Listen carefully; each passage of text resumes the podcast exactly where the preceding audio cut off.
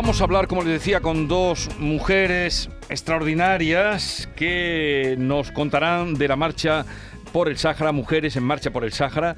Edi Escobar es de la Asociación de Amistad con el Pueblo Saharaui, una de las organizadoras. Edi, buenos días. Buenos días, Jesús. ¿Qué tal? Muy bien, muchísimas gracias por invitarnos. ¿Ya tienes preparadas las zapatillas? Ya estoy eh, en forma, tengo mi maleta ya La hecha. mochilita, eh, todo. Todo preparado. Vale. Y Cherifa Daudí Saleh, que tiene 19 años, estudia farmacia en Sevilla, toda su familia actualmente está en España. Cherifa, buenos días. Buenos días. A ver, eh, lo primero, cuéntanos a todos los oyentes en qué va a consistir esa marcha por el Sáhara, mujeres que marchan por el Sáhara. Pues mira, Jesús, nos vamos el sábado para los campamentos saharaui en un charter que sale desde Málaga. Vamos la marcha de mujeres, más de somos 65 y 5 que ya están en los campamentos esperándonos.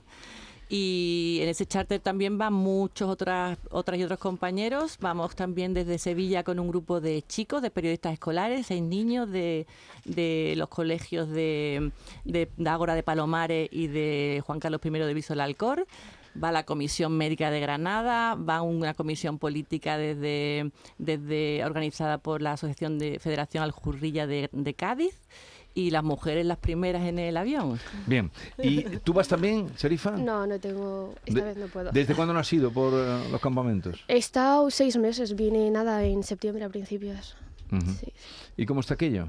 Bueno, está complicada la cosa, sobre todo ahora con la situación actual que estamos viviendo. Pero bueno, ellos lo viven todo con ilusión, con una sonrisa en la cara siempre, entonces no se les dificulta nada, aunque estén un poco así regular, pues siguen para adelante. A ver, Eddie, ¿en qué va a consistir estos días? Porque vais a estar hasta eh, todo el puente, ¿no? Estamos hasta No, el, estáis el más. siguiente sábado, sí. Ah, o sea, una semana. una semana, Vale. sí. Y, y objetivo de, de esta misión. Pues vamos, nos recibe el Ministerio de Asuntos Sociales y Promoción de la Mujer, la ministra, entonces vamos eh, colectivos feministas, eh, mujeres que llevan secciones de igualdad en sindicatos, partidos, eh, asociaciones de solidaridad. Y vamos a hacer un encuentro entre mujeres, vamos a conocer los campamentos saharaui de la mano de las mujeres, que son las que lo, de hecho lo han construido y lo sostienen. Y vamos a, a intentar generar todas las alianzas posibles de cara al futuro. El jueves vamos a mm, eh, constituir una plataforma internacional de apoyo a las mujeres saharaui, eh, donde todas las organizaciones que vamos y muchas más que se han unido ya con su carta de adhesión, eh, vamos a formalizarla y vamos a hacer también algo que mm, con la idea de transmitir nuestra solidaridad y nuestro apoyo al pueblo saharaui que vamos a hacer una manifestación por la calle de los campamentos. ¿Desde cuándo no has estado allí? Pues estuve este año porque yo soy técnica de la Asociación de Amistad con el Pueblo Saharaui de Sevilla y mm, acompaño pues el desarrollo de, de proyectos de cooperación y entonces pues suelo ir mm, de vez en cuando. O sea que recientemente has estado, no hace mucho tiempo que has principio estado del allí. año, a principio del año. Y en total en ese charter, ¿cuántos vais? ¿Entre mujeres y me pues vamos también de- 147 personas. Y os de- quedáis allí todas eh, Estamos, esa vamos a estar las mujeres en el campamento de, de Bojador, que es la wilaya de las mujeres, eh, y después los compañeros de, de Cádiz estarán y los políticos estarán en el campamento de Auser y la comisión de Granada, que son médicos que van a trabajar y irán a hospitales de, Dacla y también de Bola. Porque van allí a intervenir, a hacer operaciones. Van a operaciones, y a- sí. Ella es una comisión muy importante, sanitaria, con una larga tradición de ayuda al pueblo saharaui. Y sabes que los campamentos, a pesar de los esfuerzos del gobierno, bueno, pues la, la- con- que tiene una sanidad mm, gratuita para su población universal, pero bueno, es, es precaria y es totalmente preventiva sobre todo. Entonces, para operaciones más complejas, pues necesitan un apoyo exterior. Bueno, Maite Eh, Chacón. hola, ¿qué tal? Buenos se días. incorpora a la charla, Bien- Maite. bienvenidas. Eh, yo no sé si aquí eh, somos conscientes de la importancia del papel de las mujeres en, en- en los territorios, en las wilayas. Son, son eh, eh, sheri- sherifa, ¿qué, qué- Sherifa, sí. ¿qué, qué, qué papel tiene eh, la mujer en los territorios? Buah, pues un papel fundamental, quiero decir, las mujeres son las que sacaron el país adelante cuando empezó la guerra.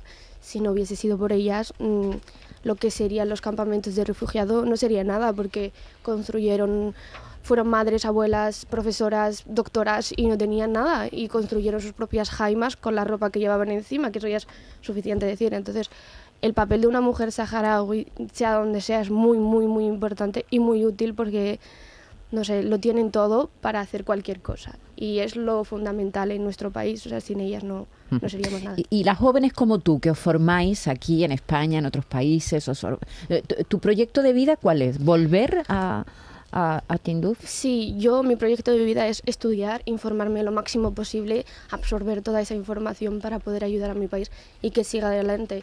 Eh, en mi caso, que estoy estudiando farmacia, pues quiero poder ayudar y asesorar a la gente lo máximo posible para tener una mejor vida y una mejor salud, porque es muy importante.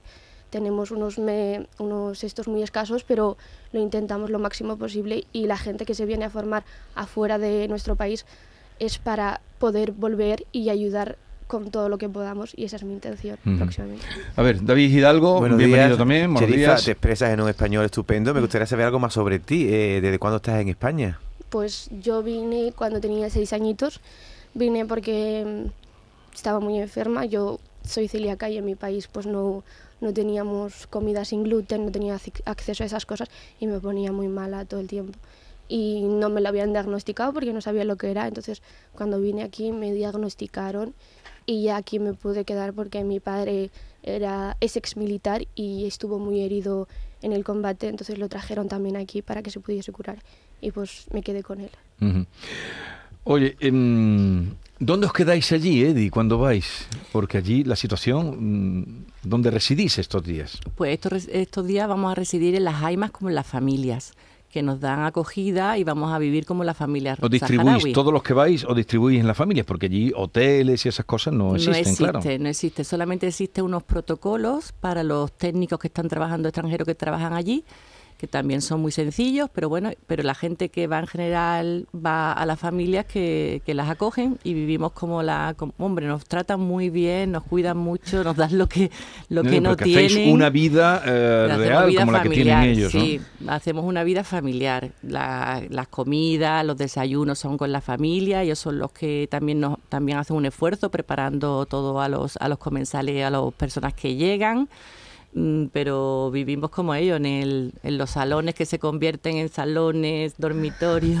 Creo que has dicho, ellos, Eddie. ellos están muy acostumbrados, ¿no? Porque son miles los cooperantes que cada año pasan por los territorios, ¿verdad? Son y- y de todo el mundo, ¿no? Sí, son mucha gente que va. Eso, la solidaridad es muy importante y eso es un poco también una ayuda para ellos porque eso no, le llevas también la, la, la ilusión, ¿no? Las, una ayuda emocional importante para seguir no adelante. sentirse olvidados. ¿no? Exactamente. Y creo que has nombrado también una comisión médica de Granada. ¿En qué consiste la aportación de los médicos? A operar a destajo, Da- David. ¿A operar? ¿Va- ¿Van a operar? A o van- operar a destajo. ¿Sí?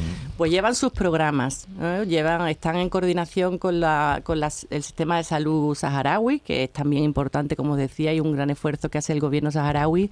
Y entonces están en coordinación y normalmente pues estas, hay, hay comisiones quirúrgicas, hay comisiones también de atención primaria, hay comisiones pediátricas, dependiendo de la organización, están en contacto con sus colegas mm, locales saharaui y se planifican, pues ahora mm, algunos serán para temas mm, quirúrgicos y están ya preparados los pacientes que se van a operar y demás. ¿Pero para operar allí en, en- en los- en el territorio o para traérselo a España? No, Como fue el caso de, de ella. Sí, no, ellos van allí a atender a las personas Ajá. allí, operan allí y tienen controles de también con los compañeros de con sus colegas locales para los posoperatorios y demás. Mm, mm. Normalmente es allí también hay un programa de evacuación que es muy difícil, que también sería muy necesario impulsar porque hay muchos casos que no se pueden tratar allí.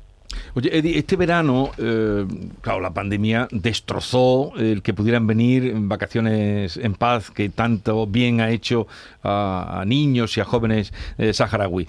Pero este verano creo que ha retomado, se ha retomado y ha vuelto a haber una respuesta eh, voluntariosa y generosa, ¿no? Sí, ha sido maravilloso. Después de dos años las familias estaban deseando que volvieran los niños y las niñas y hemos retomado el programa, que ha sido muy duro, la verdad, porque también este programa es muy importante porque son muchas cosas que se comparten Sí. y se intercambian.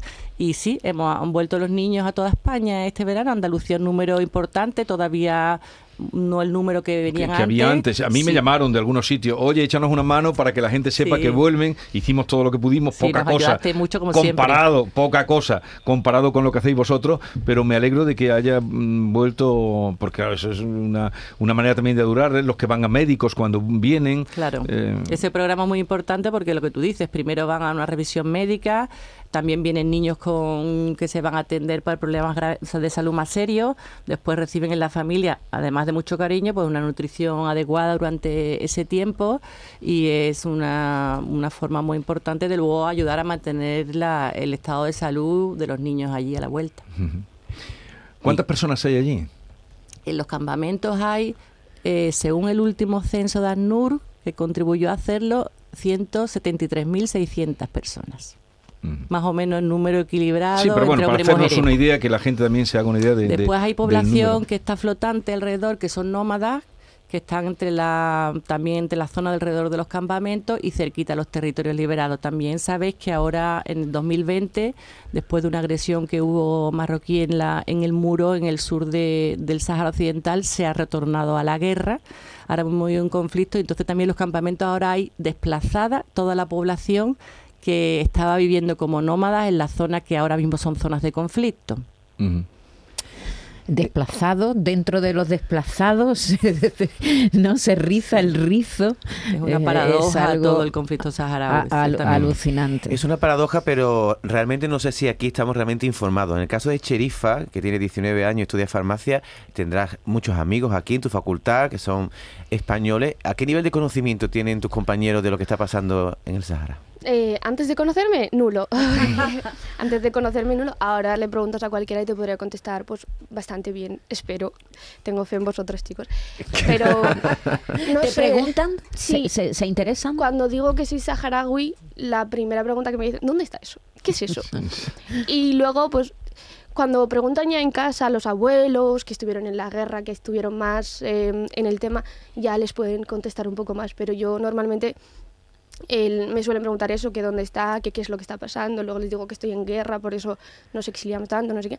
Y sí, es una pregunta, o sea, es, una, es un caso bastante frecuente porque la gente, sobre todo los jóvenes, no tienen tan, no lo tienen tan interiorizado ni saben nada de ello.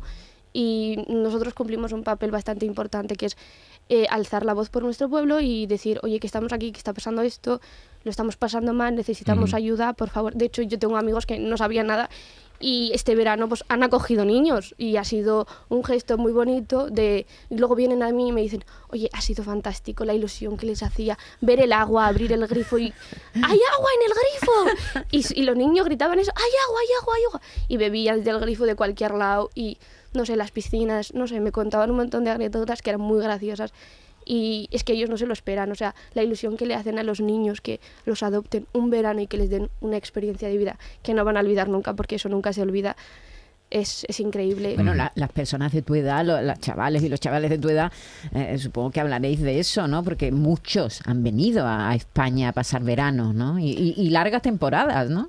Co- ¿Cómo, se vuelve al territorio cuando se pasa un verano aquí en la piscina y, y duchándote todo lo que quieres? Buah, eh, yo recuerdo que cuando tuve que volver la primera vez, no se, me, no, se me, no se me quitaba la cabeza porque yo decía, mamá, mamá, qué guay era. Yo iba a la piscina, íbamos a hacer no sé qué, íbamos a dar paseos, tenía ropa muy chula, comíamos un montón de pollo.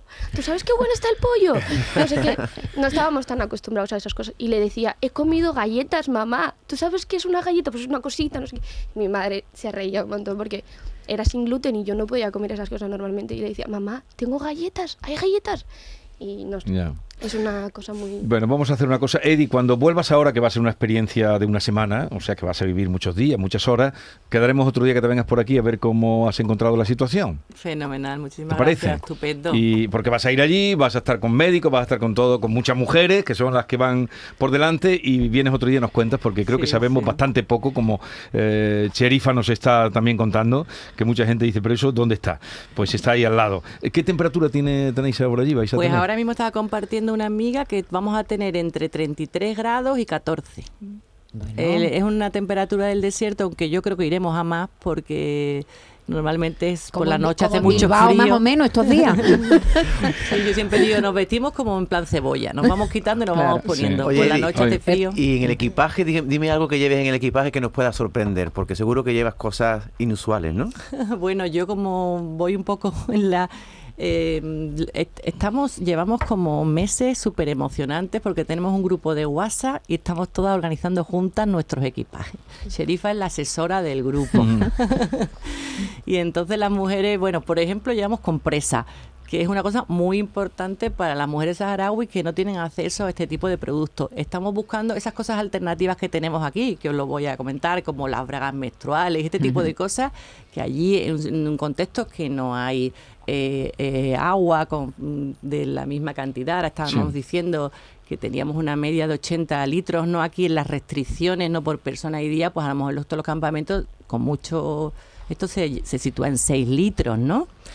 Entonces, pues llevamos ese tipo de cositas. Como somos mujeres y somos sensibles ante esos temas, pues llevamos todo ese tipo de cosas. Llevamos caramelitos para los niños, que aunque no es muy bueno, también alegra mucho Pero el también espíritu. alegra, el claro. espíritu. Llevamos material escolar. Eh, vamos a hacer unos hermanamientos con los coles, entonces llevamos los compañeros de los colegios del Viso y de Palomares van a llevar eh, esos ese material. Por cierto, que tienen un TikTok, que están los niños contando un montón de mensajes, Sí. que a lo mejor lo podéis difundir por si a alguien Dilo, le dilo, apetece. ¿cuál es la? periodistas barra baja esco- escolares. Que son periodistas. eh, Son niños, que han estado durante meses haciendo talleres Sí. eh, sobre para convertirse en periodistas escolares. Han hecho un montón de podcasts. Pues yo creo que alguno Sí. también te podría acompañar, porque van a ir, ¿no? claro. Ven, pues vamos a quedar emplazados para la vuelta y que vaya todo muy bien. Que, Con- dif- ¿Conoces a disfrutéis. Brahim? Sí. ¿A la cantante? Sí, sí, ¿Sí? Hombre, faltaría más. Faltaría más, ¿Te ¿no? Pues, Pues- mira, una cancioncita de Aziza te vamos a poner para despedirte. Qué bien, muchas Gracias por la gracias. Muchísimas gracias.